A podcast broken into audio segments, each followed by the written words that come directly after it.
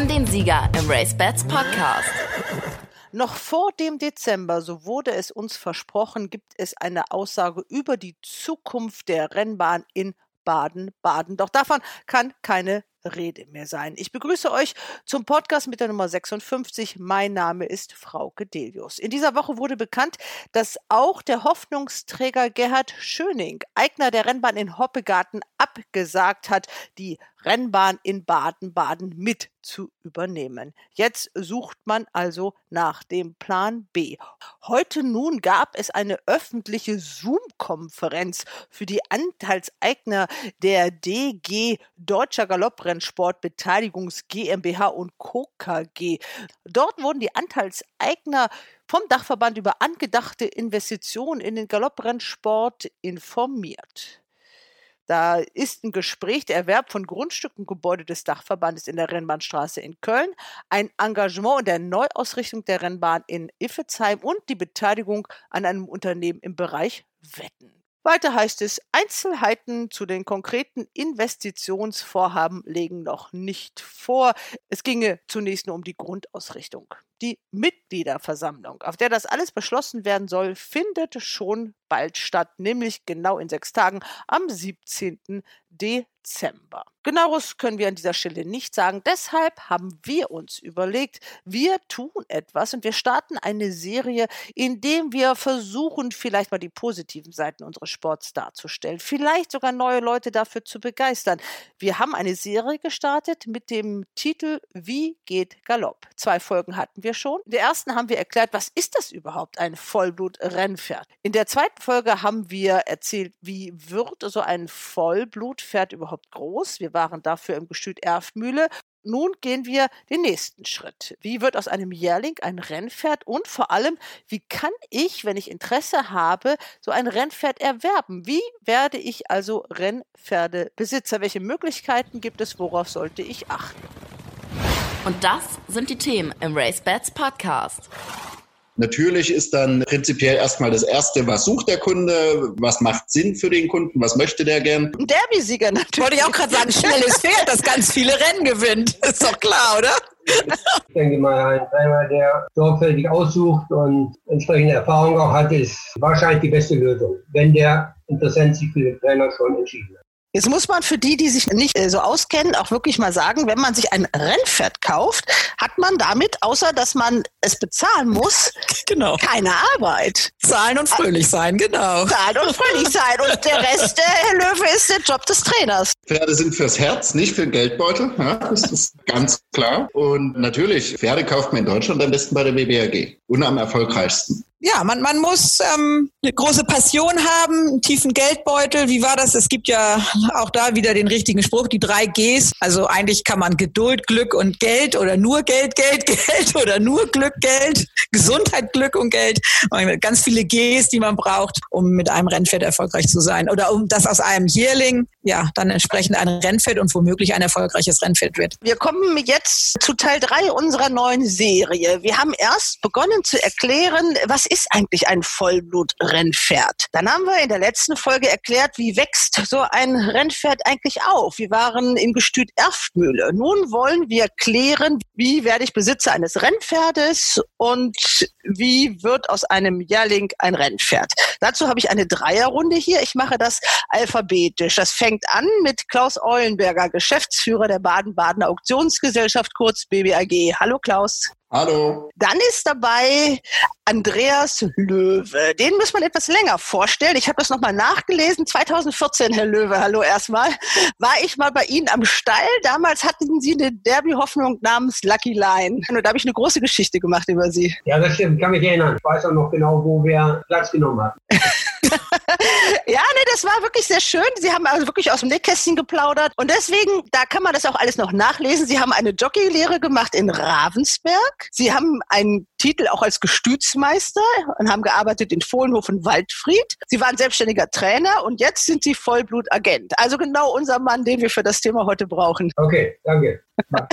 Und dann haben wir Katrin Nack. Katrin, du bist Besitzerin von Rennpferden, du bist Züchterin ja. von Rennpferden, du bist natürlich absolut passioniert, du bist festes Mitglied hier im Team von unserem RaceBets Podcast und Mitarbeiterin bei Turf Times. Also bist auch du qualifiziert. Vor allem bist du eine von denjenigen, die dieses teure Hobby ja sich auch leistet und mitfinanziert. Aber hallo erstmal nach Hamburg.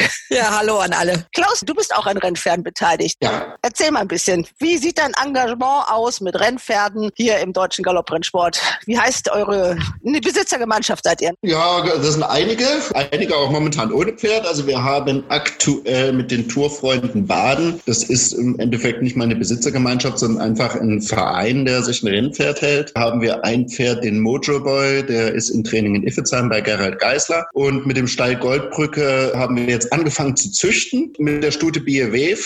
Ja, und da muss man auch direkt mal die schmerzliche Erfahrung machen, wie das oft so ist. Leider die Stute im ersten Jahr verfohlt. Das heißt, man ist emotional betroffen und das ja. ist ja auch wirklich ein großer finanzieller Verlust. Na gut, die Bedeckung muss man nicht bezahlen. Oder doch? Habt ihr so einen Vertrag gehabt, dass ihr das trotzdem bezahlen zum musstet? Glück, zum Glück nicht. Ja, zum Glück ist das natürlich Special Life Full. Special Life Full, ja genau. Erklär das mal, was das heißt. Und die Decktaxe natürlich erst bei lebend geborenem Fohlen bezahlt, idealerweise bei 48 Stunden lebenden Fohlen. Aber trotzdem, eine Stute trägt, haben wir jetzt in der letzten äh, Woche gelernt, elf Monate in diesen elf Monaten lebt sie. Wo ist die untergebracht? Im Gestüt Olerweierhof aktuell. Genau, und äh, das kostet ja auch jeden Monat Geld. Die ja. wird gefüttert, die Boxen Natürlich. müssen gemacht werden. Ja, die muss ja auch gut versorgt sein. Katrin, du kennst äh, dich damit auch aus. Ja, ich fühle mit Klaus. Ja, was für Erfahrungen hast du so gemacht? Also was hast du jetzt, was aktuell in eurem Portfolio, du machst das zusammen mit deinem Mann Jimmy, wie sieht's da aus? Was habt ihr alles? Mein, mein Portfolio, ja, das hört ja. sich gut an. Ne? ähm, wir haben ein Rennpferd im Training, die ist zweijährig, die ist noch nicht gelaufen in diesem Jahr. Natürlich große Hoffnung fürs nächste Jahr. Es gibt ja irgendwelche Sprüche, der Jährling ist die Hoffnung, der Zweijährige, was weiß ich, und der Dreijährige die Entsagung. Ich hätte mir den Spruch vorher noch mal genauer angucken müssen. Also Herr Löwe, kennen Sie den Spruch? das ist schon die Hoffnung und Entsagung. Da haben wir ja. das genau äh, zitiere, korrekt weiß ich nicht in die Richtung geht. Der Klaus kennt den sicher auch. Also und ähm, ja, wie gesagt, die eine Zweijährige im Training, eine Zuchtstute, die gar nicht verfohlt hat, die hat direkt gar nicht aufgenommen und das jetzt schon zwei oder drei Jahre in Folge. Also wir kennen was davon. Und dann haben wir ja noch eine, also eine ganz alte Stute im Ruhestand, die da möchte ich aber nicht unerwähnt lassen dann wird man auch noch sentimental und das ist ja eigentlich auch gut ja. so, weil man ja doch, und das wird ja uns immer vorgeworfen, diesen Vollblutleuten, die immer sagen, die sehen so Pferde als Wegwerfware so ungefähr. Nein, stimmt überhaupt nicht. Katrin, du fütterst deine alte Zuchtstute auch noch munter mit durch. Wie alt ist die mittlerweile? Die ist 26, wird 27. Das erste Rennpferd, mit dem ich meine ersten Schritte in die Besitzerwelt gemacht habe, tatsächlich. Also die war tatsächlich das erste Pferd, an der ich damals einen Anteil hatte mit so einem Rennverein. Und ja, die ist dann irgendwann zu mir zurückgekommen und die wird noch hoffentlich ein paar Jahre bei uns bleiben. Also wir hatten ja auch die Tochter, die haben wir ja dann aus Sentimentalität gekauft. Da kann ich ja nachher was erzählen. Und die ist aber jetzt ja leider verstorben mit 20. Sentimentalität ist auf der einen Seite kein besonders guter Ratgeber Ratgeber im Galopprennsport, jedenfalls wenn man nicht allzu viel Geld verlieren will. Herr Löwe, Sie sind ein Vollblutprofi. Ich habe Sie kurz vorgestellt. Wir waren ja in Erftmühle. Da sind wir stehen geblieben mit dem Heinz Hönning. Also das sind jetzt die Absätze auf der Koppel, jetzt noch im Dezember. Die werden dann nächstes Jahr Jährlinge, also das sind so wirklich die Raufbolde, die jetzt auf der Koppel schon auch um die Wette rennen und das machen, was sie dann später erfolgreich auch auf der Rennbahn tun sollen. Wie geht es dann mit denen weiter, wenn die nächstes Jahr Jährling sind? Wie ist dann der weitere Weg für die? Wenn die im nächsten Jahr Jährling sind, dann gehen sie vielleicht auf eine Jährlingsauktion und haben da schon eine große Routine gewonnen und erfahren durch die Vorbereitung und dann das Vorstellen bei der Auktion, das macht die Pferde, die über eine Auktion gehen, schon sehr erfahren. Und äh, auch leichter im Umgang Pre-Training oder Training. Aber andere wiederum, die frisch von der Koppel in die Rennstelle kommen oder in den Pre-Training, sind überwiegend oder fast alle eigentlich, kann man sagen, auch so gutmütig und so im Grunde gut erzogen, dass sie die ähm, Problematik beim Einreiten oder dergleichen, wie man sie vor Jahrzehnten erlebt hat, dass überhaupt kein Hemmnis mehr ist. Also ich denke, durch die, durch die Zuchtauslese ist auch eine sehr nervenstarke und gut zu handelnde Vollblutrasse entstanden. Sie haben jetzt schon viel vorweggenommen. Wir wenden uns ja auch an Leute, die so gar keine Ahnung haben. Sie haben okay. ja schon zwei verschiedene Wege vorgezeichnet. Da gibt es ja einmal die Pferde, wo der Besitzer sagt, ich züchte das Pferd und ich möchte das auch für mich behalten und werde das selber in Training geben. Das ist ja die eine Variante. Das heißt, da bleibt es vielleicht auch ein bisschen länger im Gestüt, kommt dann irgendwie ins Spree-Training oder direkt in den Rennstall. Das ist ja der eine Weg. Und dann gibt's den Weg, dass Sie gesagt haben, die werden auf die Auktion geschickt. Da muss man erst mal gucken. Das passiert ja nicht gleich am 1. Januar, sondern die haben ja noch ein paar Monate Zeit auf dem Gestüt, um groß zu werden. Ja, ja. Also die ähm, Ausbildung und Fortbildung des Gestütspersonals in den letzten Jahrzehnten ist doch äh, immens gewesen. Es ist wirklich so, dass der Weg in den Rennstall dadurch für die Jährlinge sehr erleichtert wird. Auch der Umgang, der tägliche Umgang, selbst wenn die Pferde Tag und Nacht draußen sind, ist anders. Früher waren die teilweise wirklich ja, wilde Pferde, wenn sie unvorbereitet in die Rennstelle kamen. Aber das erlebt man heutzutage nicht mehr.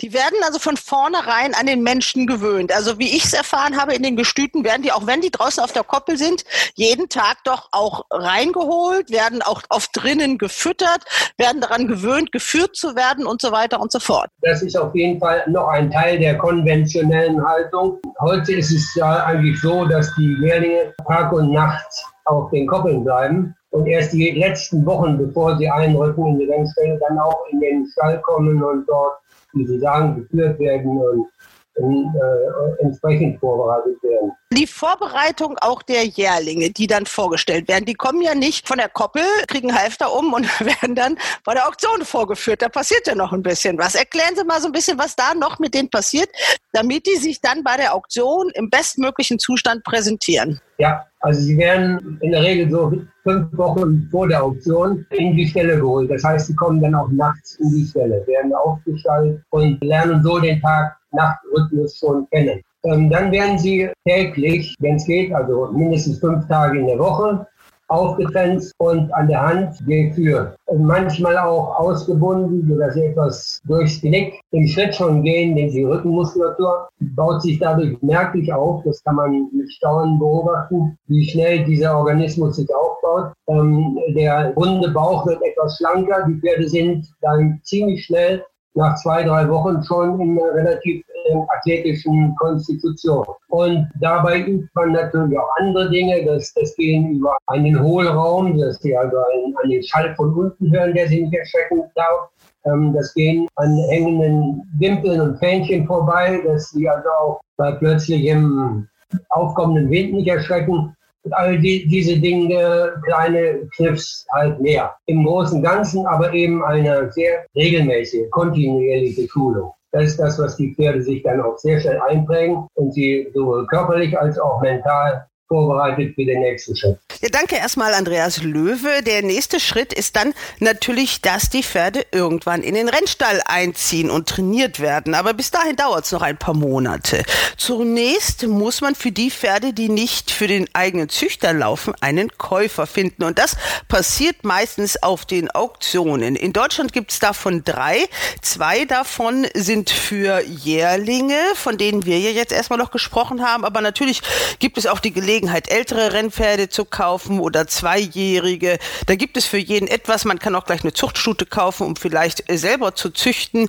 Aber wir reden erstmal über die wichtigen Jährlingsauktionen und die finden statt, wenn die Pferde 15 bis 19 Monate alt sind, nämlich im September des Folgejahres. Und dann gibt's dann nochmal im späteren Herbst eine weitere Auktion. Klaus, da kommst du mit ins Spiel, nicht alleine. Es gibt ja viele Auktionen, aber du vertrittst die wichtigste, weil auch einzige Auktionsgesellschaft, die wir derzeit in Deutschland haben, die Baden-Badener Auktionsgesellschaft. Bei euch werden die meisten Jährlinge präsentiert. Also prinzipiell ist so, dass inzwischen wirklich fast, naja, 60 bis 70 Prozent der in Deutschland geborenen Jährlinge zu uns zur Auktion kommen. Da gibt es natürlich zwei Termine. Einmal die Jährlingsauktion für die Premium-Produkte und dann für die ähm, etwas später entwickelten Pferde auch die Oktoberauktion. Und da stehen dann einige hundert Jährlinge zum Verkauf. Man muss sich nur den richtigen aussuchen. Das ist natürlich gar nicht so einfach.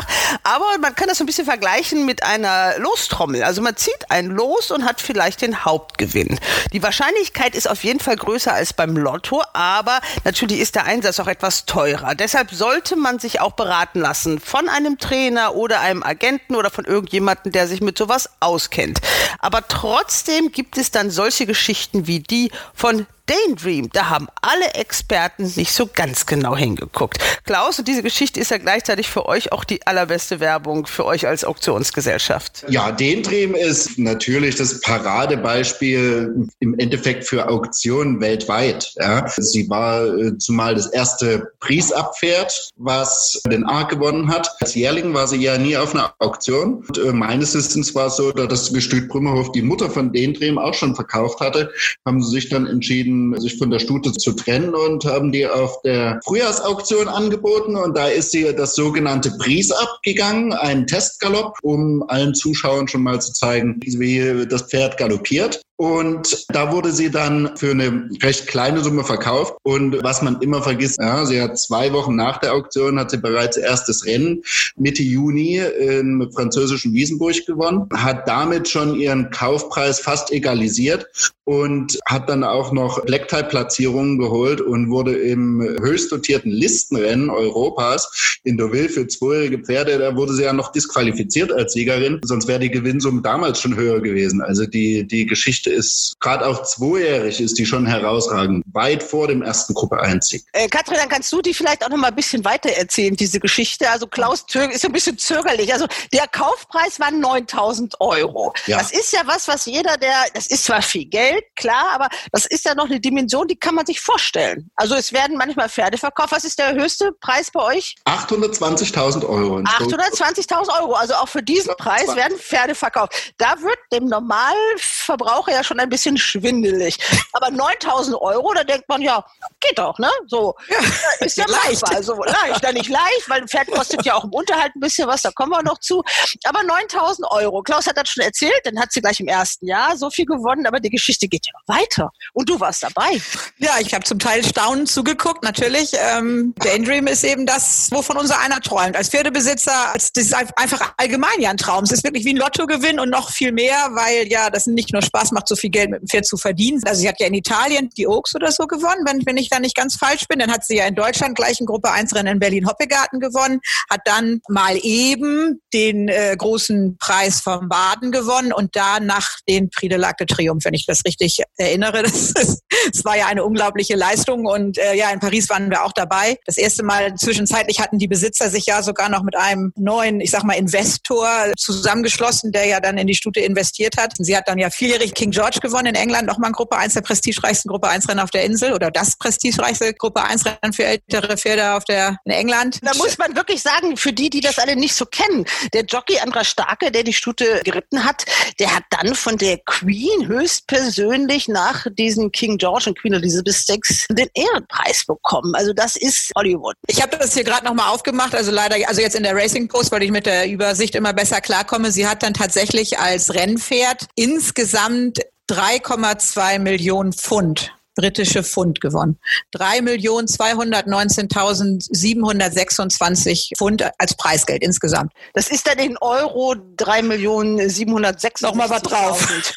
ja, also äh, damit ist sie eigentlich das gewinnreichste Sportpferd, das in Deutschland trainiert worden ist. Pakistan Star ist da ja, glaube ich, ein bisschen in Hongkong, glaube ich, unterwegs, aber den zählen wir jetzt nicht. Also Daydream. Und wie gesagt, das, und deswegen müssen wir die Geschichte hier nochmal erzählen für die Anfänger. Das macht macht diesen Rennsport ja so wahnsinnig spannend. Darum geht's. Ne? Also man kann träumen, immer wieder. Diese Träume werden ja oft enttäuscht. Ihr habt eure Beispiele so erzählt, aber es geht eben. Und diese 9000 Euro, ich weiß, dass der äh, Heiko Volz, äh, der das Pferd ja hatte, der hat ja auch noch Mitbesitzer gesucht, weil ihm das alleine zu teuer war. Hat auch ein paar gefunden, Klaus, glaube ich. Ne? Hat er dich auch gefragt damals? Nein, also er hatte, ich glaube, er hatte sogar zwei, die eigentlich gesagt haben, ja, ja, ich mache da mit, die dann auch kurzfristig irgendwie wohl nicht dazugekommen sind, mitzumachen oder das Geld gerade nicht äh, parat hatten und dann hat es eben allein gemacht. Und das hat er dann auch richtig gemacht. Ähm, muss man dann auch sagen, das Management der Stute war war natürlich erstklassig. Also der Trainer, der hat ja Glück gehabt, der hatte die vorher schon im Stall, der Peter Schürgen, der muss man ja nun jetzt auch mal erwähnen. Und der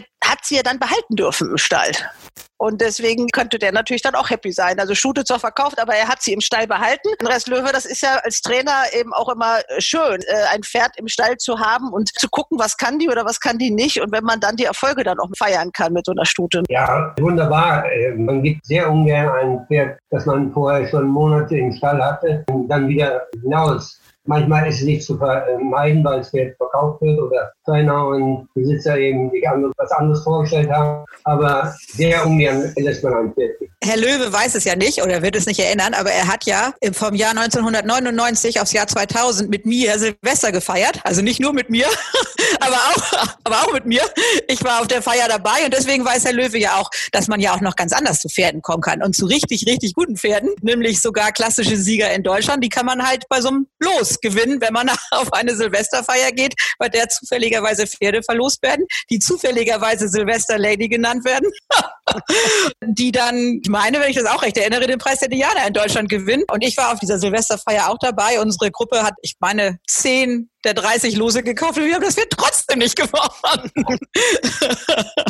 Aber auch so kann man zu einem Rennpferd kommen und auch so kann man zu einem sehr guten Rennpferd kommen. Möchte ich an dieser Stelle auch noch mal kurz erwähnen. Das, wie gesagt, das war das Silvester von 99 auf 2000 in ja. Köln in der, auf der Kölner Rennbahn. Das war diese Schute Silvester Lady. Wer hat die gewonnen, Herr Löwe? Wer hat das Richtige losgezogen damals? Das war die Frau Hell, die dann an dem Abend oder in der Nacht noch gesagt hat, Andreas, wollen wir nicht halbe halbe machen? Ich kann mir doch nicht so viel Pferde halten. Und ich habe, Erika, Sie mögen mir das verzeihen. Ich habe ihr gesagt, äh, nein, ähm, bitte nicht.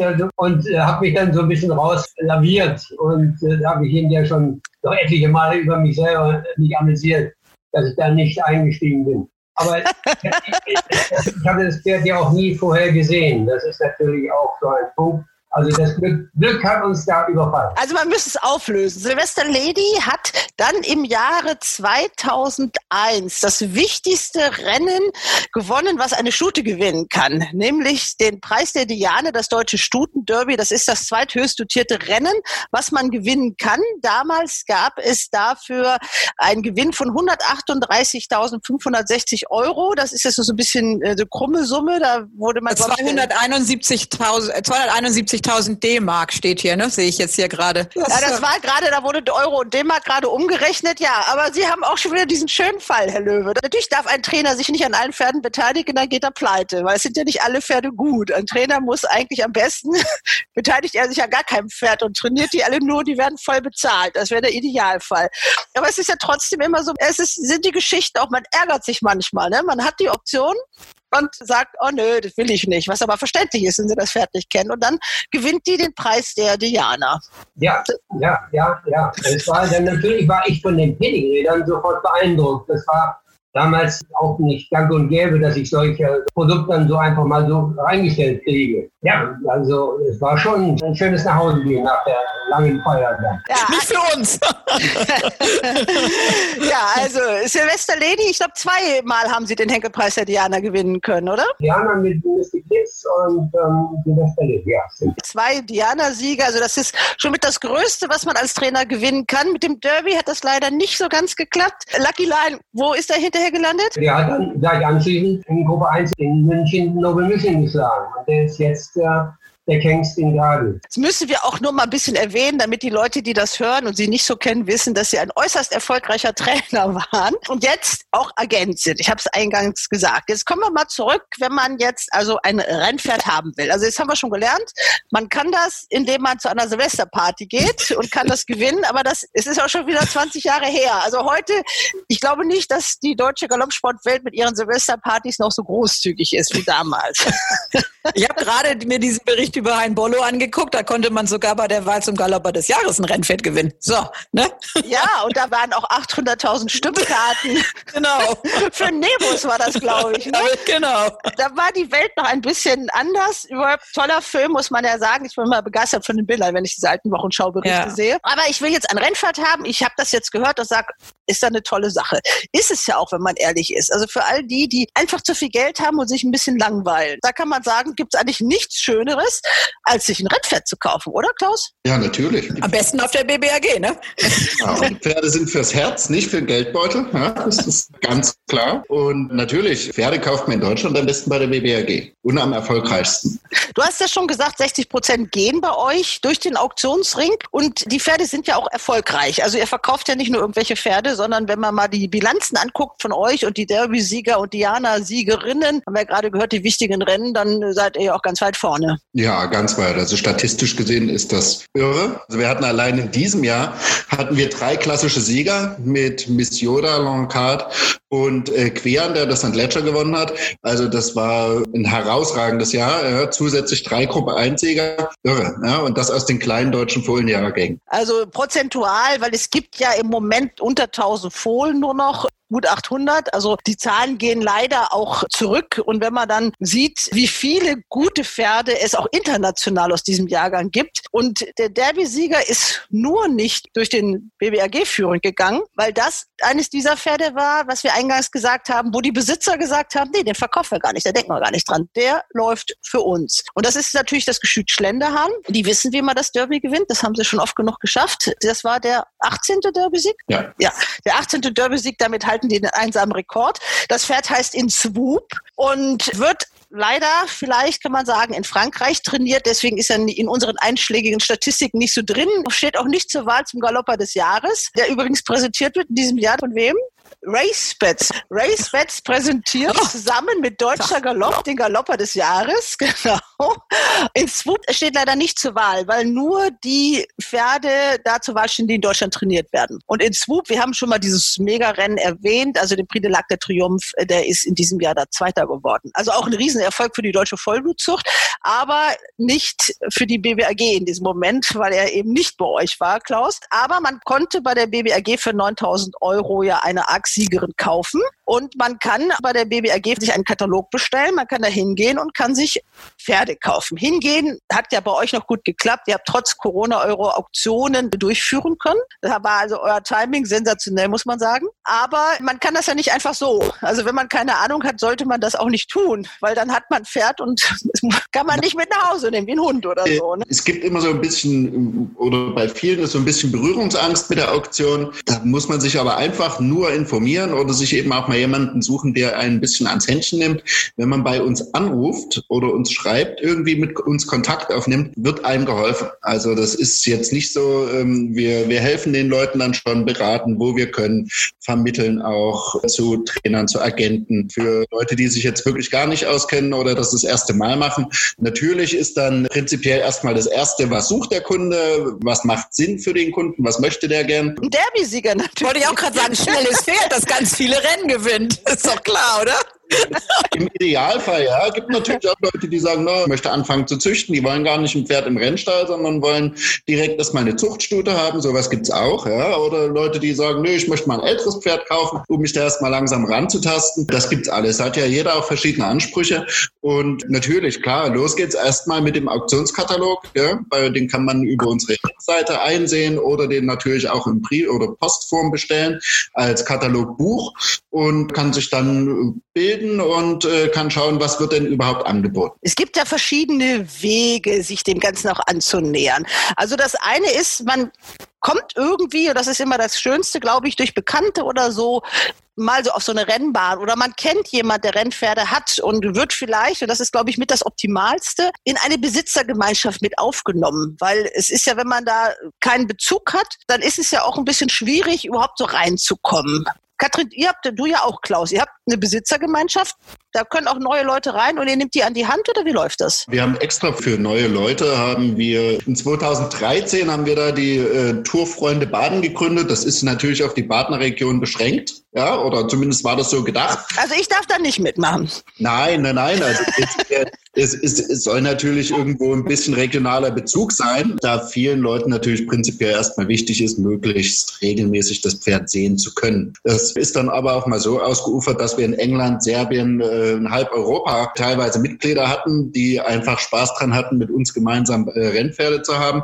Aber das ist wirklich, der Verein hat das Ziel, neue Leute für den Rennsport zu finden, die in eine Besitzergemeinschaft zu integrieren. Und glücklicherweise haben sich inzwischen, ja, wir sind jetzt sieben Jahre alt, der Verein, und wir haben schon vier Leute äh, generiert, die selber inzwischen alleine Rennpferde haben. So soll es ja im Optimalfall sein. Also, dass man einfach, bevor man dann alleine so über die Rennbahn stolpert und überhaupt nicht weiß, was los ist, in einer Gemeinschaft unterwegs ist. Das ist ja auch, sage ich mal, geteiltes Leid, auch was die Kosten angeht. Man muss nicht alles alleine bezahlen. Zum Beispiel die Galoppgemeinschaft Bad Harzburg, die macht das auch schon ewig. Wenn die mal gewinnen, dann ist es fröhlich auf der Rennbahn.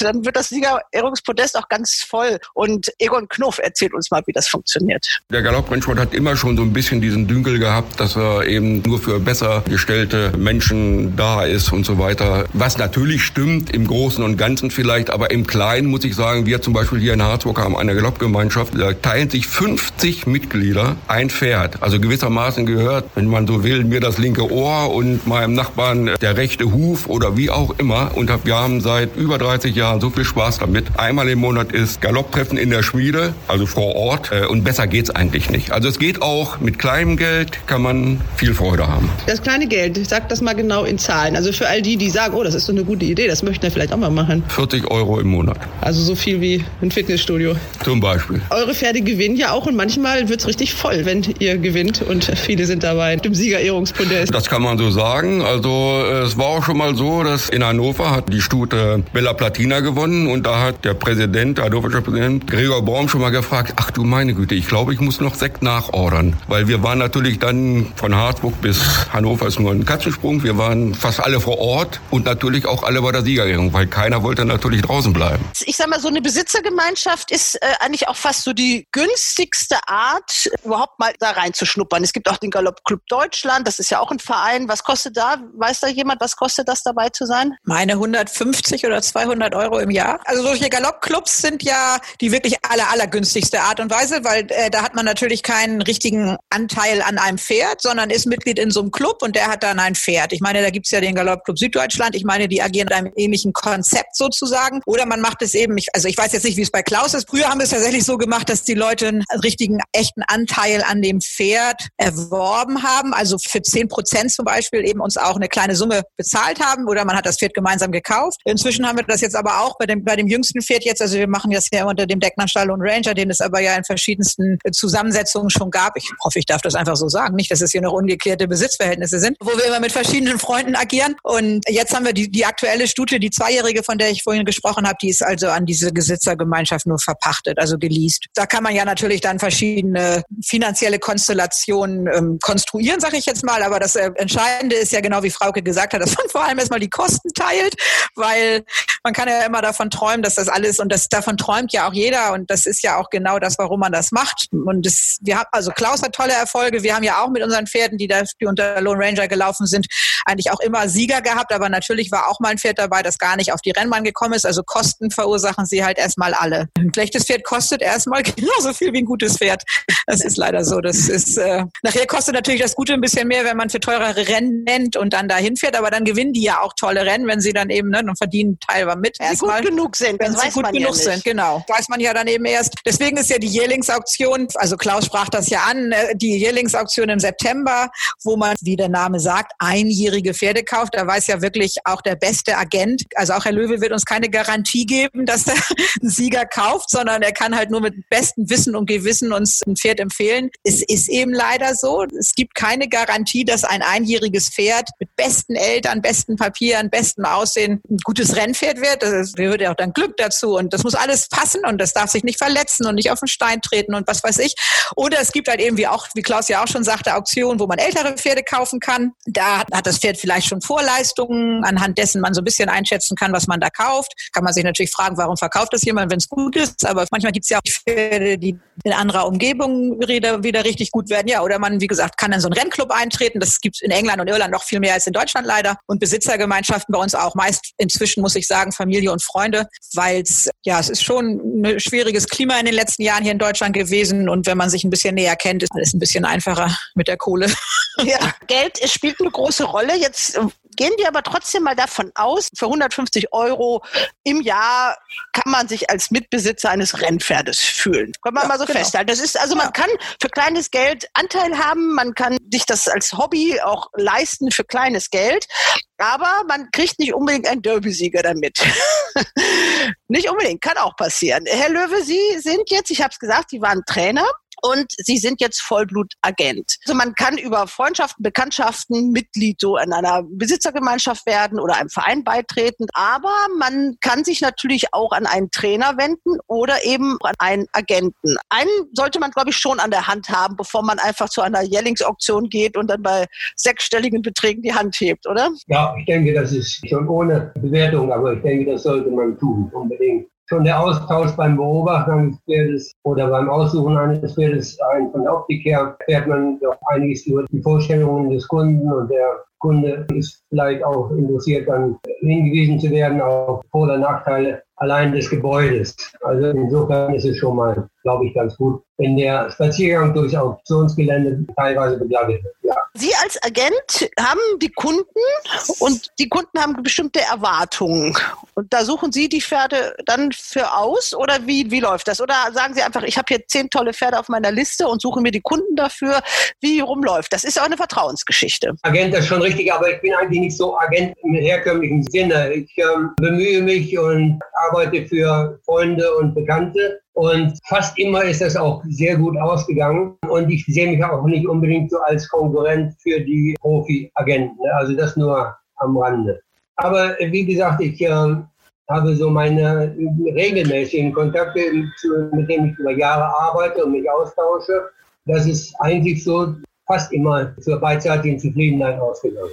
Die Kunden, von denen Sie sprechen, sind ja auch Ihre Kunden schon im Rennstall meist gewesen. Also Sie haben mit den Pferden Ihrer Kunden große Erfolge feiern können und haben auch die damals schon als Trainer ausgesucht.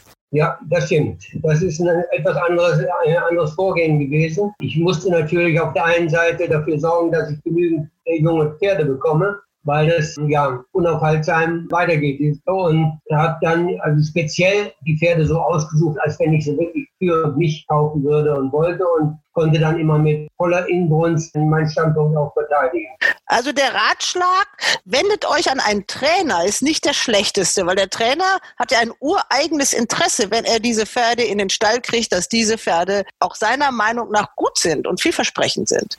Unbedingt. Also ich denke mal, ein Trainer, der sorgfältig aussucht und entsprechende Erfahrung auch hat, ist wahrscheinlich die beste Lösung. Wenn der Interessent sich für den Trainer schon entschieden. Man muss natürlich erstmal gucken, man muss so einen Trainer, so einen Galoppertrainer einfach mal so kennenzulernen, ist ja auch nicht so einfach, aber da kann man natürlich auf einschlägigen Webseiten auch mal gucken, wer ist erfolgreich. Man kann ja das auch alles nachlesen in Social Media und auf den Webseiten und kann sich da irgendwie auch ein Bild machen, welche Trainer da gerade vielleicht besonders erfolgreich sind. Man kann aber auch leider im Moment nicht äh, auf die, normalerweise auf die Rennbahn gehen und sich die einfach mal angucken. Man sieht die dann ja im Führing, aber das kann man jetzt auch alles im Livestream machen. Da sieht man die auch immer im Interview. Da kann man auch sagen, okay, kann ich mir vorstellen, netter Mensch. Frauen gibt es ja auch sehr erfolgreiche, darf man ja auch mal erwähnen, die das wunderbar können. Also Sarah Steinberg oder Jasmin Almreder oder so. Es gibt Trainer natürlich, die großen Trainingsquartiere. Leider, die Rennbahnen werden weniger. Das dünnt sich so ein bisschen aus. Aber man kann auch in seiner Region in der Nähe überall Trainingsquartiere finden. Wenn man sagt, man möchte, Klaus, du hast gesagt, ein wichtiges Element, man möchte als Besitzer sein Pferd ja auch sehen. Also man muss zwar nicht viel damit machen, aber so ein paar Mörche vorbeibringen möchte man schon. Ja, das ist bei vielen so. Also ein Großteil der Besitzer, für die ist das sicherlich wichtig,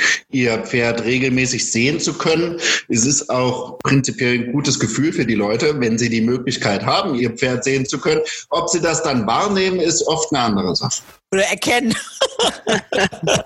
naja, nein, aber letztendlich ist das ja, und das muss ja auch so sein. Als Besitzer zahlt man halt eine Menge Geld jeden Monat. Also egal, ob man das jetzt mit Freunden macht oder nicht. Es ist ja, wir sind ja alle hier ganz normale Menschen, die ihr Geld hart verdienen. Und da sind ja auch, auch 150 Euro zum Beispiel im Monat, wenn man jetzt in einer Besitzergemeinschaft ist oder 200 im Monat. Das muss man ja auch erstmal so überhaben. Und ähm, da ist ja, wie wir vorhin schon gesagt haben, ist es ja, gibt's ja leider keine Garantie, dass die dann immer auf der Rennbahn gewinnen. Da ist ja eine der Freuden, eben dieses Pferd dann auch live sehen zu können und eben diesen etwas privilegierteren, näheren Kontakt dann zum Pferd zu haben, eben zusammen in einem, mit dem Trainer beim Training in der Morgenarbeit zu sehen oder halt im Stall zu besuchen, auch mal eine Möhre zu bringen. Aber das, das sind halt eben die Momente, die dann ja einen großen Teil des Rennpferdebesitzerlebens ausmachen. Jetzt muss man für die, die sich nicht äh, so auskennen, auch wirklich mal sagen, wenn man sich ein Rennpferd kauft, hat man damit, außer dass man es bezahlen muss, genau. keine Arbeit. Zahlen und fröhlich sein, genau. Zahlen und fröhlich sein. Und der Rest, äh, Herr Löwe, ist der Job des Trainers. Ja, der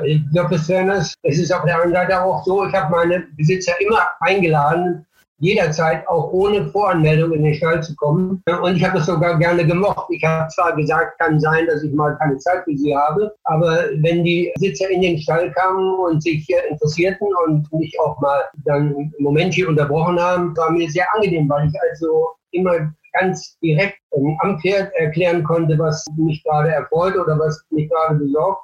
Und äh, das hat eigentlich immer eine sehr gute Zusammenarbeit gegeben. Also ich fand eigentlich, dass die Besitzer immer äh, relativ schnell sich aufgeklärt fühlten und dadurch auch animiert wurden, sich so ein bisschen weiterzubilden. Also fand das gut. Das hat sich natürlich auch sehr geändert. Also zu alten Zeiten, so eines Heinz Jensch oder sowas, da konnte man mal froh sein, wenn man den mal ans Telefon gekriegt hat. Und da war es dann sicherlich auch nicht möglich zu sagen, oh, ich bin dann jetzt in Baden-Baden gerade und möchte, dass mein Pferd da läuft. Also ich glaube, da war das noch ein bisschen anders. Also da hat der den Plan gemacht und wenn man Glück hatte, passte das gerade mal mit den privaten Plänen, dass man es auch mal äh, auf der Rennbahn sehen konnte.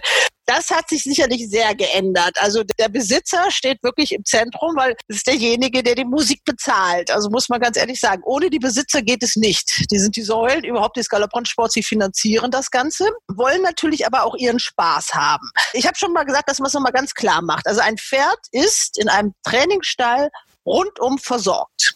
Also das ist, wie gesagt, der Job des Trainers und seines Personals. Ja, der Trainer sorgt für Futterpflege, Unterbringung in der richtigen Box, in, in das er aber auch den Besitzer einbeziehen sollte, meine Erfahrung, in die Personalführung, in die Gesundheitsvorsorge, in die Betrachtung der Hufstellung und was nicht alles da eben dazugehört. Das ist alles die, sind die Pflichten des Trainers. Ja. Und natürlich das reine Training, das haben Sie ganz vergessen. Ja. ja auch noch, da war noch was.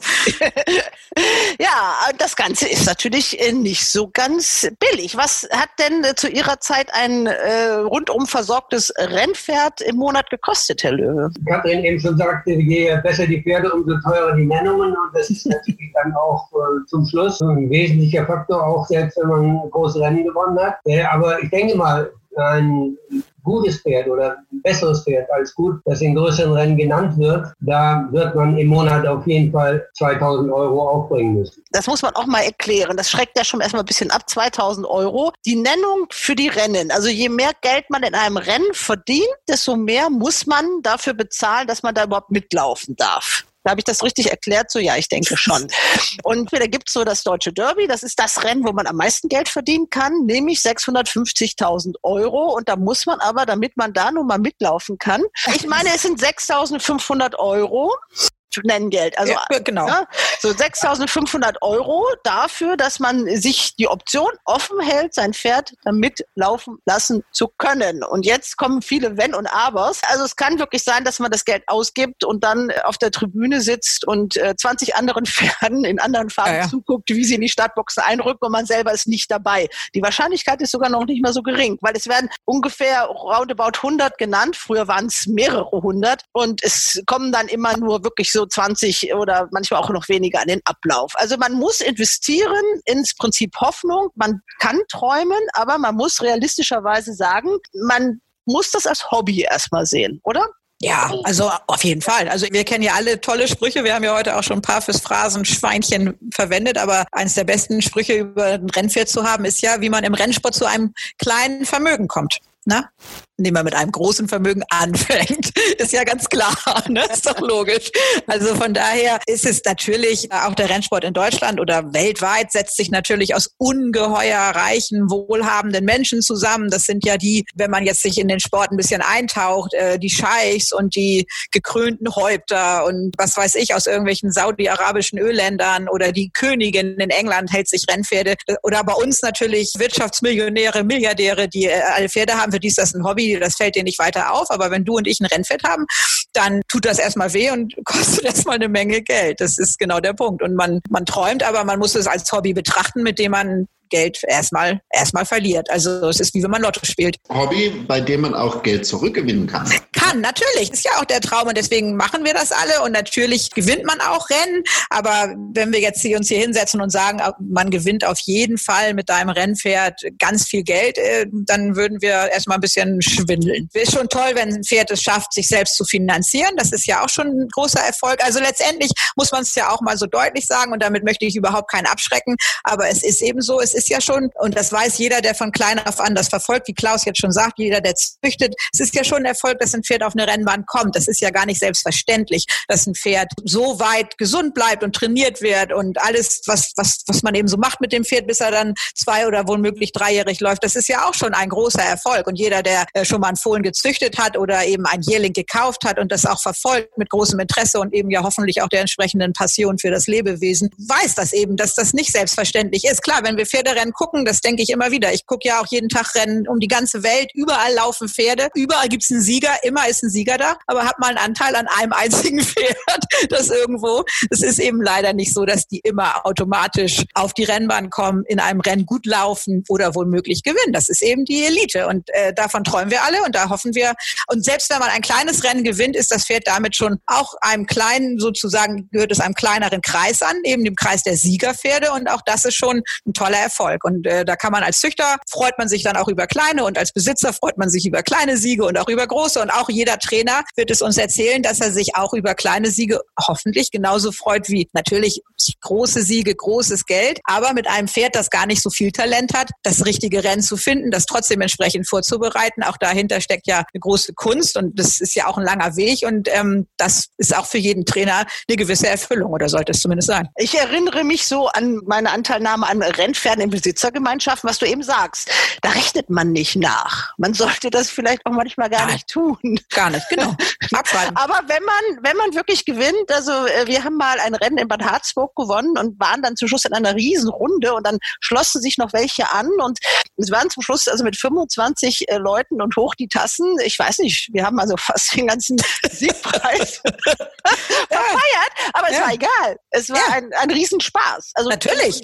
Und darum geht's. Also das ist genau. dann, also und deswegen ist auch, sage ich mal, ich bin ein Plädoyer auch für diese Besitzergemeinschaften. Wenn man da Leute findet, mit denen dann man Spaß hat, dann ist es auf der Rennbahn auch wirklich, ja, das, das macht es dann auch aus. Ja, auch wir sind in Hamburg schon aus dem, neben der Horner Rennbahn gibt es ja so eine Kneipe, da sind wir auch schon rausgeworfen worden, weil wir so lange Siegerlieder über unser Pferd gesungen haben, dass, dass uns die Kneipe da rausgeworfen hat. Also das, ja, das ist wirklich toll. Wir dürfen ruhig mal ein bisschen Schleichwerbung machen. Das ist das Johnny B. Good, Genau, genau, ja, genau. Da durften wir nicht mehr draußen singen. Ich weiß gar nicht warum. Das war, das war so toll.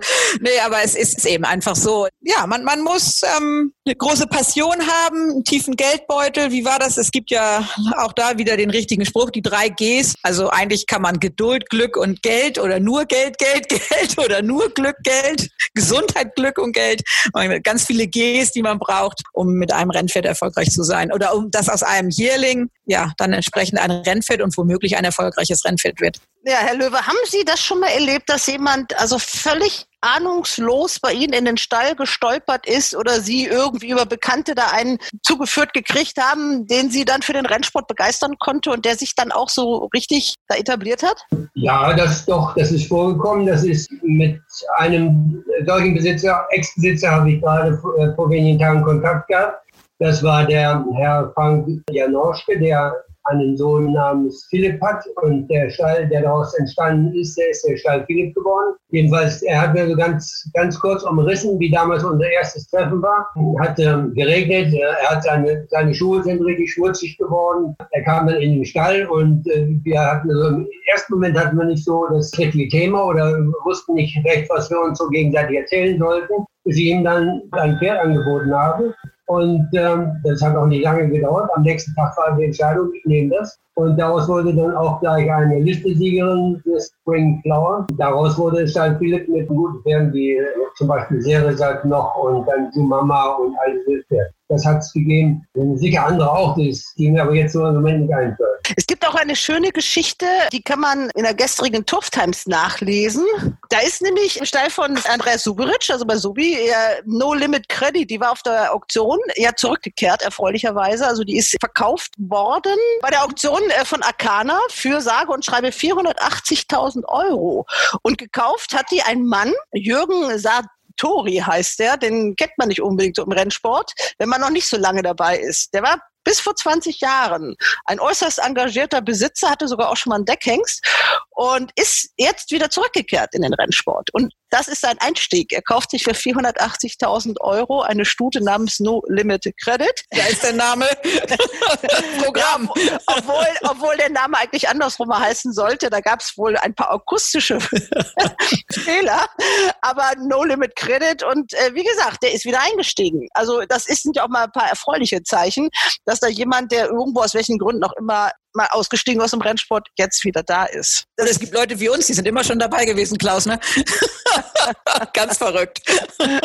Das gibt's relativ oft, dass Leute, die früher mal im Rennsport waren, dann auf einmal den Punkt in ihrem Leben haben, wo sie sagen, nee, und jetzt mache ich das nochmal. Also egal, ob die früher erfolgreich waren oder nicht, aber es ist sehr oft, dass Leute wiederkommen. Es gibt auch so Geschichten, und das ist immer das Schöne daran. Es gibt eine Wunderstute in Australien, Black Caviar heißt die.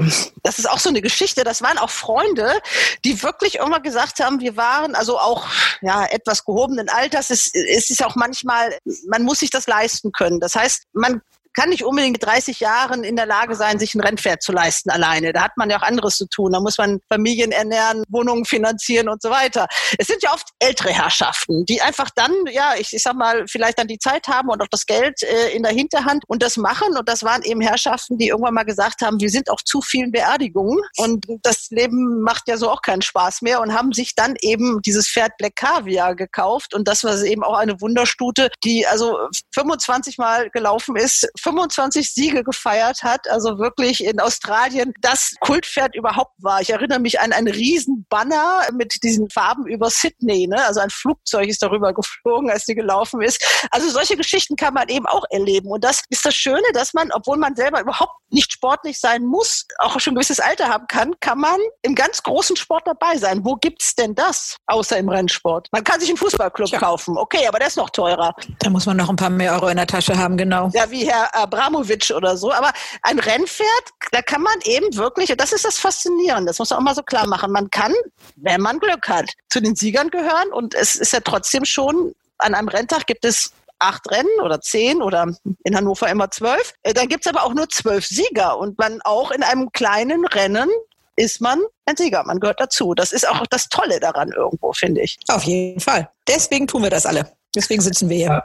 Das Schöne daran sind dann oft auch die, das Zusammensitzen dann abends nach dem Rennen und die Träume und Fantasien, die dann ausdiskutiert werden und die, ähm, ja, einfach die gemeinsame Freude. Und das ist es eben auch. Man muss ja gar nicht, klar, die Black Caviars und die Daydreams, das sind halt eben die Lottogewinne mit Zusatzzahl im Sport, aber auch ganz normale Besitzergemeinschaften machen eben unglaublich Freude. Wenn man denn dabei ist, wenn die Pferde gewinnen, ne, Herr Eulenberger?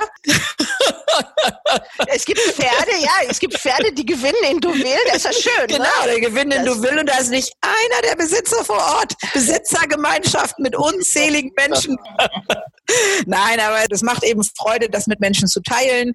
Und ich habe es ja vorhin schon gesagt, jetzt zum Schluss hatten wir ja häufig Pferde, da können Leute die Augen drehen und vielleicht einige sich auch ins Fäustchen lachen. Das waren ja häufig selbst gezogene Pferde von uns, die wir dann halt mit Freunden im Besitz Gemeinschaften an den Start gebracht haben, so eben äh, zu Trainern gemacht haben und da eben mit Freunden die gemeinsame Laufbahn des Pferdes verfolgt haben. Also sprich, wir kannten die Pferde von Fohlen auf an, haben die eben aufwachsen sehen, haben ja das schon mit vielen Leuten geteilt. Bei der Zweijährigen träumen wir ja noch vom ersten Start, aber bei vielen anderen Pferden ist es ja eben tatsächlich zu Starts und auch Siegen gekommen. Und dieses, diese gesamte Gemeinschaft, das ist eben das, was tatsächlich das Fiebern, das Aussuchen von Rennen, das Sprechen mit dem Trainer, wie wir vorhin schon gesagt haben, das Besuchen in der Morgenarbeit und dann halt eben der erste Start. Das ist halt unglaublich aufregend aufregend und das zu teilen und dann, klar, zu hoffen, dass das Pferd gut läuft, wenn es gut läuft, hinterher gemeinsam zu feiern, das ist eben das. Und so, wir haben es ja vorhin jetzt schon mehrfach gesagt, das Pferd kommt dann als Jährling, meistens sind sie ja dann 18, 19 Monate, gehen auf eine Auktion. Danach gibt es ja verschiedene Wege, was man dann mit dem Pferd halt eben macht. Entweder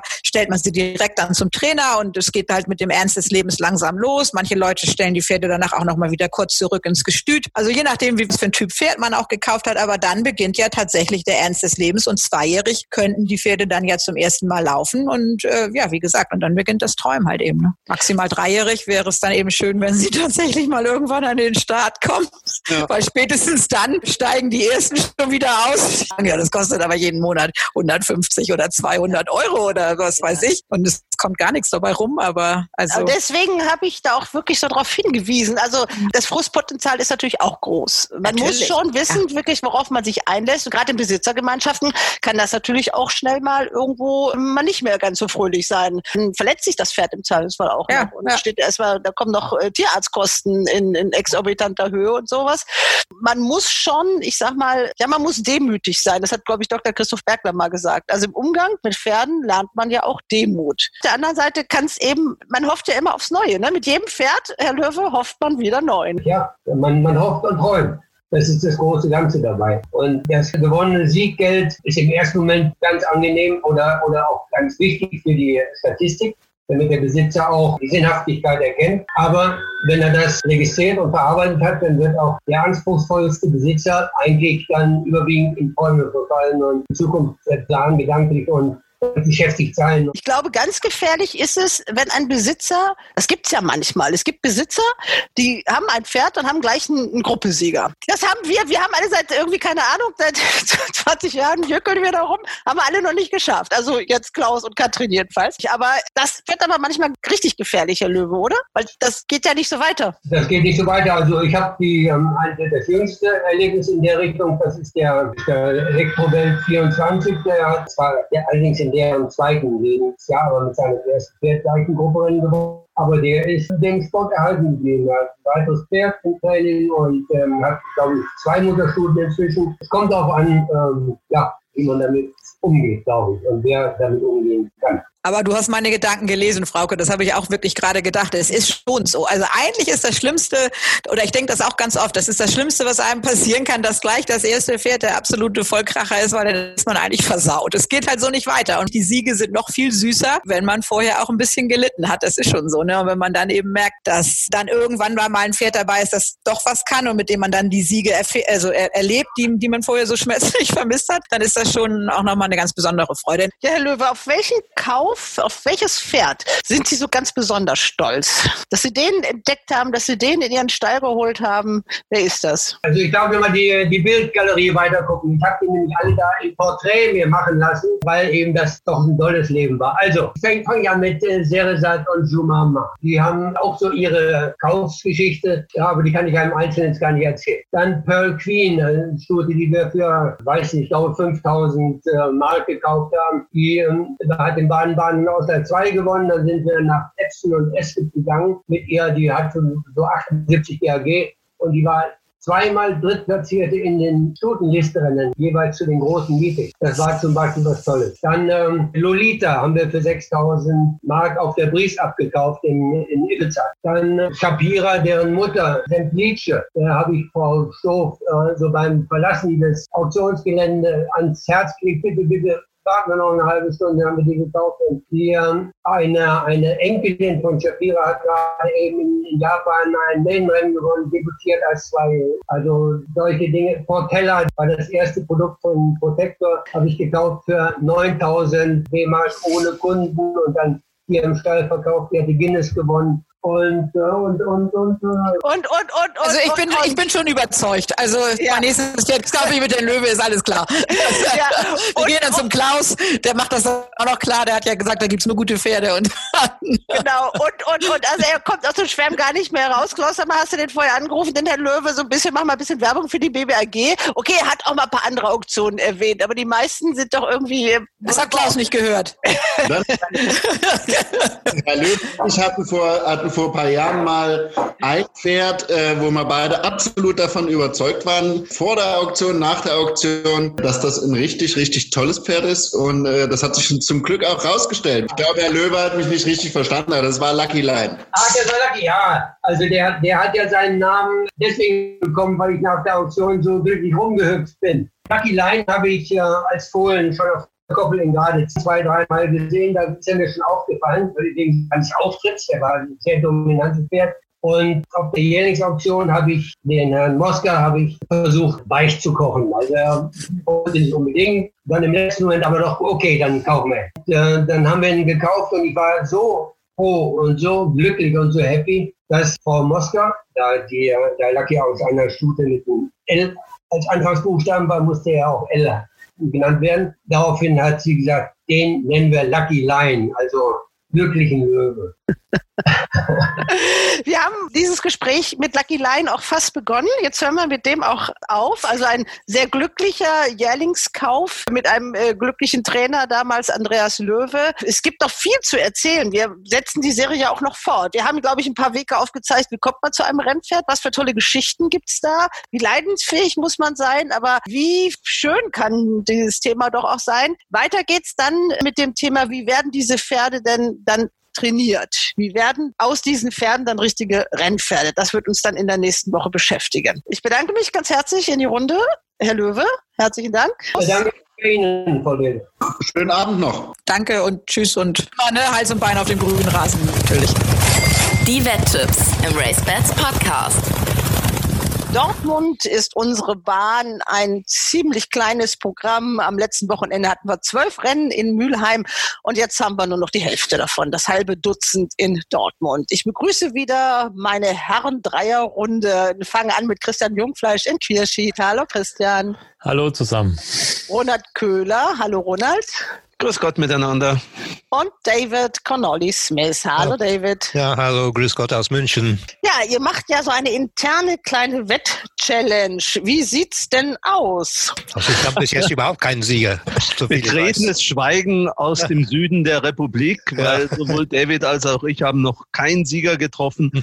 Aber die Hoffnung stirbt zuletzt. Genau. Ich fand, ein Formansatz war irgendwie schon da. Ja, ich habe äh, das, das gesehen, äh, Ronald. Ich habe natürlich nicht so richtig äh, aufgepasst. Im ersten Rennen, die hattest du doch genannt, aber das war eben nicht dein Siegtipp. Ja, ich habe halt äh, sie ja. dummerweise nicht gewettet, sondern nur empfohlen, aber äh, habe mich ja trotzdem gefreut, dass sie gewonnen hat. Reden über, man muss das sagen, Sophie ja, Katharina. Über Sophie ja. Katharina, genau. Gab immerhin 3,0 am Toto. In den Diana-Wettmärkten ist sie daraufhin jetzt deutlich gekürzt worden. Steht, glaube ich, bei RaceBets im Moment 20,0. Gut, das ist noch ein weiter Weg äh, bis zur Diana. Aber ich denke, vom Typ her ist sie einfach ein Pferd, äh, das sie steigern wird. Ich sehe sie gar nicht so sehr als Zweijährige. Sie hat sich ja wieder so ein bisschen reiten lassen. Ja. Also das ist, äh, wenn sie gesund bleibt und diese Entwicklung weitergeht, die sie jetzt andeutet, ist das sicher ein Pferd, das sich noch steigern wird. Ob er dann am Ende dieser Düsseldorfer Kurs liegen wird, das ist dann noch eine zweite Frage. Aber bis dahin ist es ja noch äh, lange hin. Und äh, wie sieht's bei dir aus, Christian? Ja gut.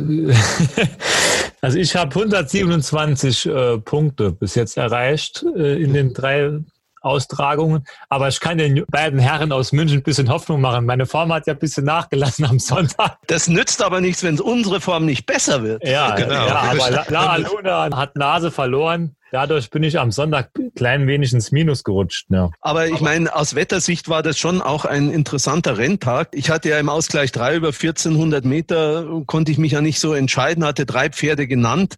Eins davon war äh, Baron Mason, der dann tatsächlich dieses Handicap gewonnen hat. Ich hatte mich für Eternal Summer entschieden, dummerweise, und nicht für Baron ja. Mason, auf ja. den der Christian und ich ja eigentlich schon seit Wochen gewartet haben. Ja. Aber naja, das war halt Pech. Aber was ja interessant war, die Buschtrommeln aus dem Saarland waren ja offensichtlich unglaublich laut, denn es gab 5,5 am Toto auf dieses Pferd, trotz ganz katastrophaler Papierform. Da vielleicht mal ein Hinweis. Also bei RaceBets gab es am Vortag 18 und selbst eine Stunde vor dem Rennen, ich hatte extra nochmal geschaut, gab es 16. Also da hätte es sich schon gelohnt, einen Festkurs zu spielen, wie überhaupt einige Festkurse an diesem Tag ganz interessant waren. Auch auf Whiskey Train gab es am Vortag mit 6,0 fast das Doppelte der Quote, die es dann am Renntag gibt. Aber es nützt ja alles nichts. Tatsache ist, dass David und ich nach wie vor auf den ersten Treffer warten. Ein schwieriges Geschäft. Jetzt habt ihr die Chance in Dortmund. Das macht es aber nicht unbedingt einfacher auf dieser Sandbahn. Die Renntitel sind interessant. Die kulturell Beflissenen unter euch, das sind alles Damen, die genau was tun? Opern singen. Wer ist denn da wohl ein Opernfreund und hat sich diese Renntitel ausgedacht? Das können wir jetzt mal raten. Wahrscheinlich Herr Tietke. Oder Herr Ostermann, das denke ich eher weniger. Wer ist noch da in Dortmund? Herr Miebach vielleicht noch. Ja. Ach so. Ja, es muss sich aber in jedem Fall doch um einen älteren Menschen handeln, denn diese Opernsängerinnen, die da ja. nach denen die Rennen benannt wurden, die haben ihre, sind entweder schon tot oder haben ihre besten Tage schon hinter sich. Also. Ja. okay, also dann tippen wir doch mal auf Herrn Miebach. Äh, wir werden das rauskriegen. Also das interessiert mich jetzt wirklich. Wir fragen da mal. Ich gucke nur mal und das ist natürlich das nicht so schöne.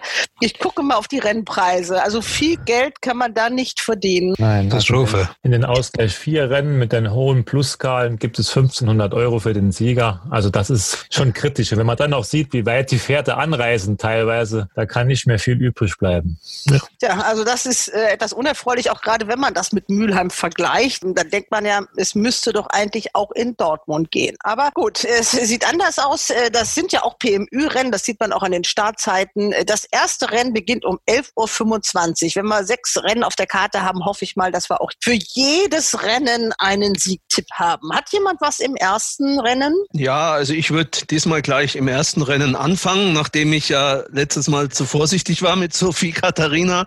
Natürlich eine ganz andere Hausnummer jetzt dieses Handicap. Favorit in diesem Rennen wird sehr wahrscheinlich Nir Dam aus dem Stall von Peter Schirgen mit William Mogil im Sattel, der jetzt zweimal platziert war. Aber ich gehe mit dem Formjockey Sean Byrne und dem dreijährigen Wallach Fayek Stoney, einem England-Import von Besitzertrainer Erwin Hinzmann aus Warendorf, der bei seinem Sandbahndebüt in Deutschland zuletzt als Vierter zu einer Eventualquote von 72,6 nach aufwendigem Rennverlauf sehr ordentlich lief. Auch wenn es am Sonntag jetzt nur einen Bruchteil dieser Quote geben wird, würde er schon für ein paar Toto-Punkte gut sein. Sein Trainer hat seine Pferde derzeit gut in Schuss und äh, zuletzt mit Assalib in Dortmund bereits einen Sieger gestellt. Außenbox wurde beantragt. Das stört mich natürlich ein bisschen, aber ich versuch's mit der Nummer zwei mit Fayek Stoney im ersten Rennen.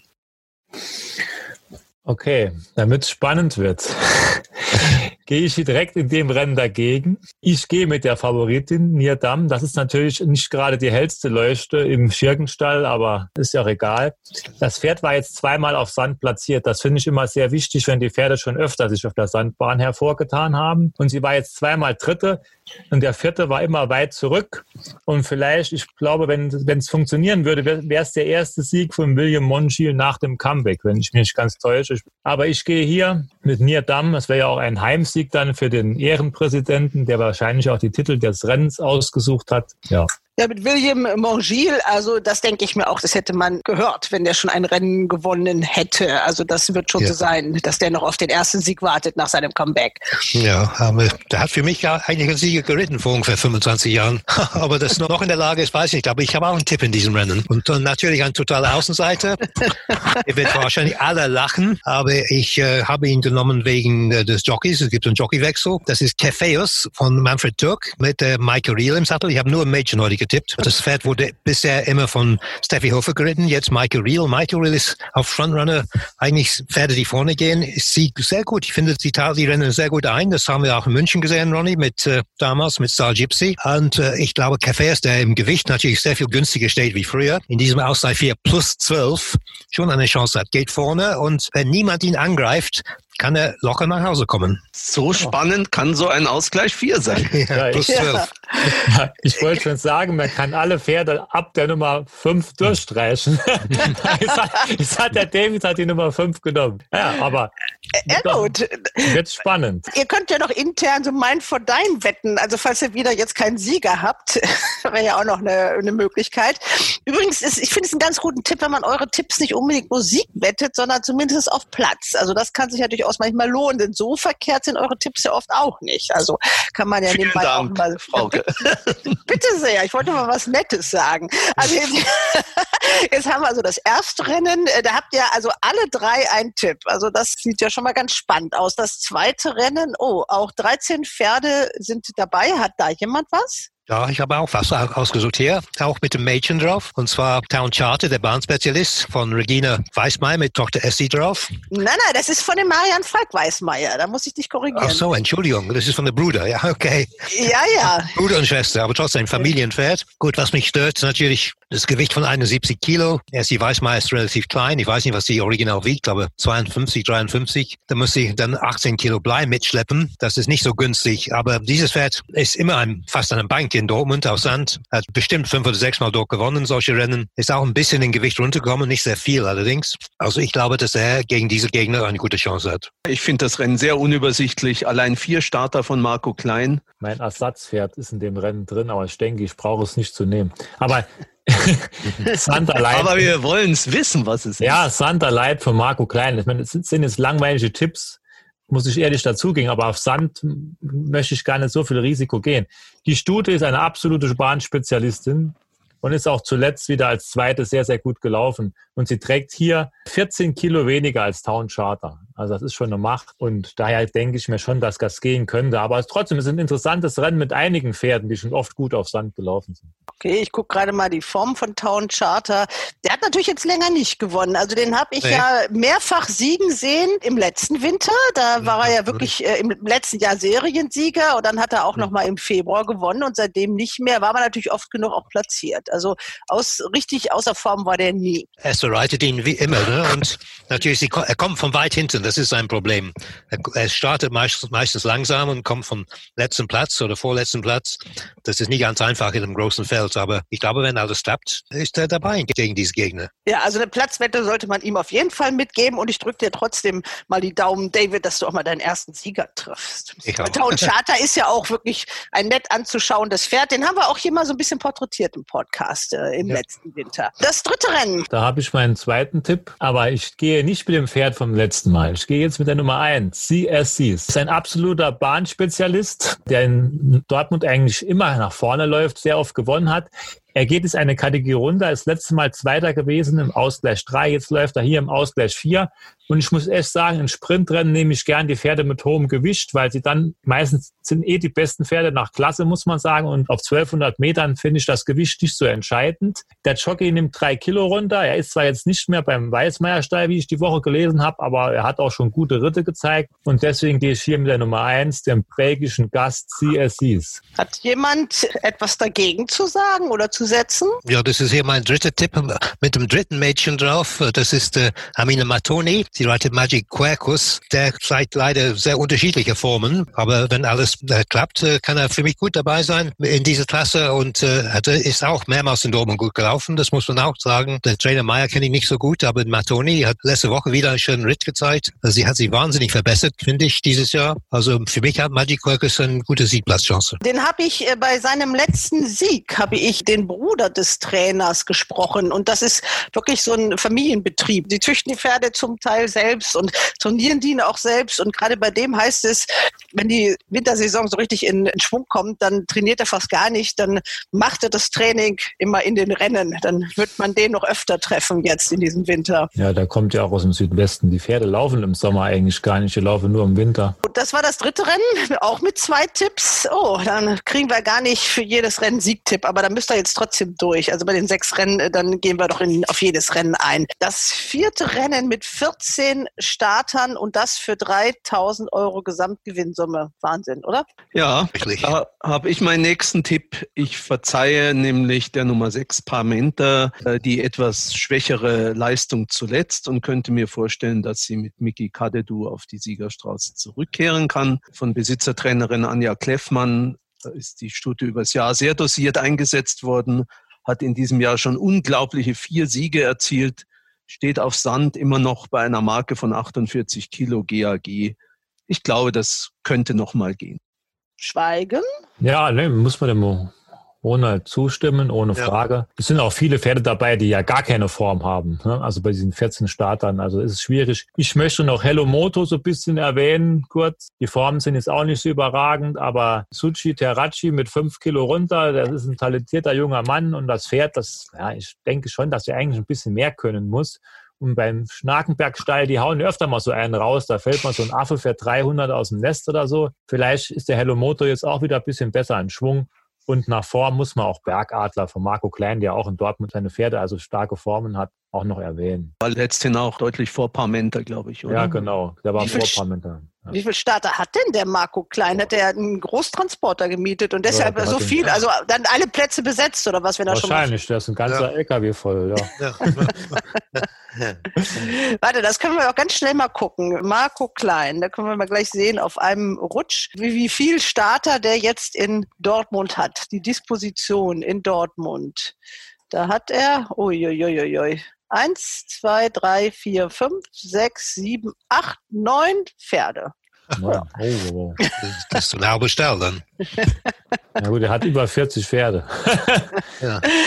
Also neun Starter für Marco Klein. Mal gucken, ob das dann hier dann auch ein Sieger wird. Das Rennen Nummer 5. So, da kommt aber wieder mein Freund. Nein, nein, nein, nicht schon wieder. doch, doch. Das muss sein. Das muss einfach sein. Zenit. Die Woche war auch ein Porträt von den Besitzern in der Sportwelt. Habt ihr das gesehen? Nein, nicht, gele Nein. nicht, gelesen. Also die Besitzer, also die Familie Gölz, die sind auch aus dem Saarland. Da war ein Porträt in der Sportwelt von diesen beiden. Ach, ach so, ja, das stimmt, habe ich gelesen. Dann habe ich ah. mir gedacht, ah, deshalb, da ist auch noch sozusagen regionale Liebe im Spiel beim Ja, ich kenne ich kenn die beiden auch ja. ganz gut, muss ich dazu ja. sagen. Das sind sehr, sehr sympathische Leute, ich kenne die ganz gut. Aber Zenit, ich habe ihn das letzte Mal schon genommen und sind wir mal ganz ehrlich, wer das Rennen das letzte Mal gesehen hat, also ich habe zwischendurch gedacht, das kann im Leben nicht gehen. Und er hat doch noch sehr, sehr leicht gewonnen. Das geht nur, wenn das Pferd noch mehr am Tank hat, ist meine Meinung. Und dieses Rennen hier ist ja wieder schwach besetzt, wenn ich da mal schaue. Da sind Pferde drin, 12, 13, die Formen 13, 10, 8, also 12, 14, 9, 7. Also das sind ja Formen, das, die müssten sich ja erheblich steigern. Und ich sehe hier nur einen Gegner, das Avorio und mit Abstrichen Ziro. Und deswegen gehe ich wieder mit Zenit. Und Mirko Sanna wird immer besser, habe ich das Gefühl. Er hat sich auf das Pferd gut eingestellt. Daher die fünf. Der hat den RaceBets Podcast gehört. ja. Das kann sein, ja, das kann sein. und ich, und ich, ich denke mal, Ronald, du wirst da nicht äh, auf Zero wetten jetzt nochmal. Da lässt du die Finger von, oder? Ja, aber nur, weil ich glaube, dass die Distanz vielleicht ein bisschen weit ist. Also ich finde, er ist so schlecht nicht gelaufen. Das Pferd hatte ein bisschen Startverlust im Mülheim. Gut, er war zu keiner Zeit äh, in diesem Rennen zwingend aber er steht auf Sand ein bisschen besser als auf Gras, wobei man wieder zwei Kilo mehr Gewicht in Kauf nimmt. Aber er stammt aus einer Mutter, eine Gruppe platzierte Ittlingerin, die bis maximal 1600 Meter kam. Ich hätte Zero genommen, aber ich bin skeptisch mit der Distanz. Dann, wie Christian schon zu Recht sagt, äh, Gegner von Zenit ist ja wahrscheinlich dann wirklich der Avorio, der halt auch immer so von hinten kommt. Es ist vielleicht ein kleiner Vorteil für ihn, dass er dieses, dass es diesmal nicht ganz so viele Starter gibt und er nicht um so viele Pferde herumkurven muss. Aber normalerweise Zenit und Avorio sind die Pferde im Rennen. Ja, Avorio wäre auch mal Mumm gewesen, aber nicht so stark, dass ich den unbedingt wetten möchte. Ja, ja, das ist ja die Kategorie Pferd, von der Christian immer sagt, das ist kein Siegertyp. Ja, genau. Dann haben wir schon das sechste Rennen. 14 Pferde wieder, alle Boxen gefüllt und ich erwarte noch einen Tipp von dir, Ronald. Ja, und ich gehe mal nach Dresden mit meinem Tipp. Und zwar nämlich die Nummer 10 Girard mit Leon Wolf aus dem Stall von Stefan Richter in Dresden der die Reise nach Hause sicher auch gerne mit einem Sieger antreten würde. Girard ist frischer Sieger über Zenit in Dresden. Und was dieser Zenit kann, hat uns ja der Christian gerade wieder eindrücklich geschildert. Er steht auf Sand günstiger als auf Graz, hat hier aber auch schon ganz ordentliche Leistungen geboten. Was mir nicht so gefällt, ist die relativ äußere Startbox Nummer 11. Aber da muss sich der Leon Wolf halt mal ein bisschen was einfallen lassen und dann sollte Girard schon mit Chancen unterwegs sein. Hat ihr das auch, Christian? Ja, der hat, der hat eine Chance, genau. Ich möchte noch ein Pferd hier erwähnen. Der kann natürlich auch abgeschlagen letzter werden. Das ist die Nummer 1 an Andorre. Also das ist französisch, heißt Andorra soll das wahrscheinlich auf Deutsch heißen. Ich war auch schon mal in Andorra, muss ich dazu sagen. Das ist genauso kalt wie hier bei uns im Moment. Das Pferd wurde vorher in Frankreich trainiert. Und der läuft jetzt hier im Ausgleich 4 plus 5. Der hat einen GAG von 59. Der war Ende Februar, war der noch mit einer 28,5 Valeur in Frankreich in einem Handicap platziert. Ein 28,5 Valeur in Frankreich ist nicht so schlecht. Das ist deutlich besser als ein Ausgleich 4 plus 5. Also wenn der sich einigermaßen wieder gefangen hat, dann könnte das was werden. Aber es ist der erste Start für das neue Quartier. Ja, wie gesagt, die Formen sind schwach, die letzten, muss ich dazu sagen. Aber so ein bisschen vielleicht für die Überraschung sollte man sich mal im Auge behalten. Mhm, und mal ein bisschen auf den Toto schauen vielleicht. Ja. ja. Vor allem muss man bei Stefan Richter muss man beide Pferde von hier anschauen. Nicht nur Girard mit Leon Wolf, sondern auch Napston mit Sean Byrne. Byrne haben wir letzte Woche gesehen, wie gut er reiten kann und äh, welche Jockey von Stefan Richter bevorzugt, jetzt weiß ich nicht. Beide haben schlechte Startnummer ganz außen, aber Napston, der letzte Sieg von ihm war genau vor einem Jahr in Dortmund auf der Sandbahn. Also die Bahn kann er in jedem Fall und steht inzwischen auch relativ günstig im Gewicht. Also Sean Burden, der wird wahrscheinlich mein Vertrauen verdienen in diesem Rennen. Ja, jetzt hast du deine Tipps natürlich schon gleich in den ersten. Ich weiß, das ist dann nur meine persönliche Mumm jetzt. in, den ersten, in den ersten drei Rennen verballert, sage ich mal. Ja, Aber genau. wer weiß, wie, wofür es gut ist. Ich fasse jetzt noch mal kurz zusammen. Also im ersten Rennen gibt es gleich von euch allen drei Tipps. Die 102 Fiat, Fiat Stoney, richtig ausgesprochen? David? Ja, ja, wahrscheinlich, ja. Ja, also die Nummer äh, 102, Fiat Stoney, das ist der Tipp von Ronald. Die 103, Near Dem. Der Tipp von Christian, das wäre dann ein Sieg für den Ehrenpräsidenten, für Hans-Hugo Miebach. Und die 105, Gefeus für David. Das wird dann sicherlich das Pferd sein, was äh, die höchste Quote hat, oder? Genau, so wird es sein. Du musst ja auch punkten, David. Hilft ja, ja alles nichts, ne? Ja, Im zweiten Rennen, da setzt David auf den letztjährigen Seriensieger Town Charter, die 201. Im dritten Rennen ist Christian auch mit der Nummer 1 unterwegs, mit der 301 CSCs. Da habe ich auch Magic Quercus. Ah, sorry, ich habe es vergessen. Magic Quercus. Die 304 ist das für David. Dann geht's weiter im vierten Rennen. Paar Meter für Ronald. In den Farben der Besitzertrainerin Anja Kleffmann. Dann die Nummer 501. Eine riesen Überraschung. Keiner hätte damit gerechnet. Die 501 Zenit für Christian. Und die 610 Gira für Ronald. Also, das sind die Siegtipps für die Winterwett-Challenge unserer RaceBets Wettexperten. Christian ist im Moment an der Spitze, die anderen müssen noch ein bisschen nachlegen. Aber ich bin mir ziemlich sicher, nach diesem Renntag in Dortmund wird das alles ein bisschen anders aussehen in der Wertung. Also ich drücke euch die Daumen. Es muss ja ein bisschen spannend bleiben, Christian. Also ich bin da jetzt mal ein bisschen parteiisch. Ich hoffe, das ist okay. Kein, naja. Problem. Kein Problem. Wir haben nicht mehr allzu viel Programm, muss man sagen. Einen Renntag gibt es dann nochmal in diesem Monat in Mülheim am 26. Dezember, am zweiten Weihnachtsfeiertag. Ich denke mal, wer da irgendwo dabei sein kann, der wird diese Gelegenheit nutzen. Davor haben wir nächste Woche nochmal Dortmund und dann am 7 27. Dezember auch nochmal Dortmund. Also wir müssen einfach ähm, durchhalten, bis das Frühjahr wieder kommt. Nächste Lockdown kommt bestimmt. Ja, da muss man auch wirklich hoffen, dass diese Profisportregelung über den Winter Bestand hat. Da bin ich bin ich noch nicht ganz so sicher im Moment, aber ja, wir, ja. wir hoffen es mal. Ja, so ganz selbstverständlich ist das alles nicht und gibt es also schon wieder etwas strengere Regeln, also nicht mehr alle gemeinsam in der Jockeystube oder auch die Duschen benutzen irgendwie, sondern das ist alles schon wieder strenger geregelt. Also das macht dann auch nicht mehr, wenn man auf der Bahn, auch wenn man dabei sein kann, auch nicht mehr so richtig viel viel Spaß, muss man sagen. Aber man kann trotzdem froh sein, dass bis jetzt die Rennen überhaupt noch so durchgeführt werden konnten. Das kann man ja auch mal wirklich so erwähnen. Und die Aktiven, äh, wirklich Hut ab, haben dieses Jahr eigentlich doch in großartiger Manier gemeistert. Ja, großen Respekt, muss man wirklich sagen. Ja, ja. Also ein Podcast noch und dann gibt's zwei Wochen Winterpause. Da können wir in den Winterschlaf gehen. Mhm, das heißt also, die guten Dinger für Mülheim, für den Ja. Weihnachtsfeiertag, die behalten wir dann schön für uns, oder? Die bleiben unerwähnt, ja. Ja, es sei denn, äh, Olli, Olli Sauer kommt da noch auf andere Ideen, aber ich weiß nicht, ob ich unbedingt am Heiligabend einen Podcast schneiden möchte. Das müssten wir sehen. Also im Moment ist Stand der Dinge, dass es nur noch einen Podcast in diesem Jahr gibt. Dann werden wir uns damit beschäftigen, auch mit dem Schwerpunktthema, wie werden eigentlich Rennpferde trainiert? Ausnahme könnte sein, oder dass wir das Programm ändern, wenn es vielleicht eine Lösung in Baden-Baden gibt, eine Finale dann könnte es sein, dass man das doch vielleicht thematisiert, falls äh, sich dann doch Menschen finden, die Lust dazu haben, dieses etwas lecke Flaggschiff wieder auf Kurs zu bringen. Aber das werden wir alles sehen. Äh, wir sind da ganz flexibel. Ihr Lieben, ich wünsche euch alles Gute. Passt gut auf euch auf und bleibt vor allem gesund. Ciao, ciao. du auch. Vielen ciao. Dank. Ciao, ciao. ciao. Alle Seite. Ciao, ciao, ciao.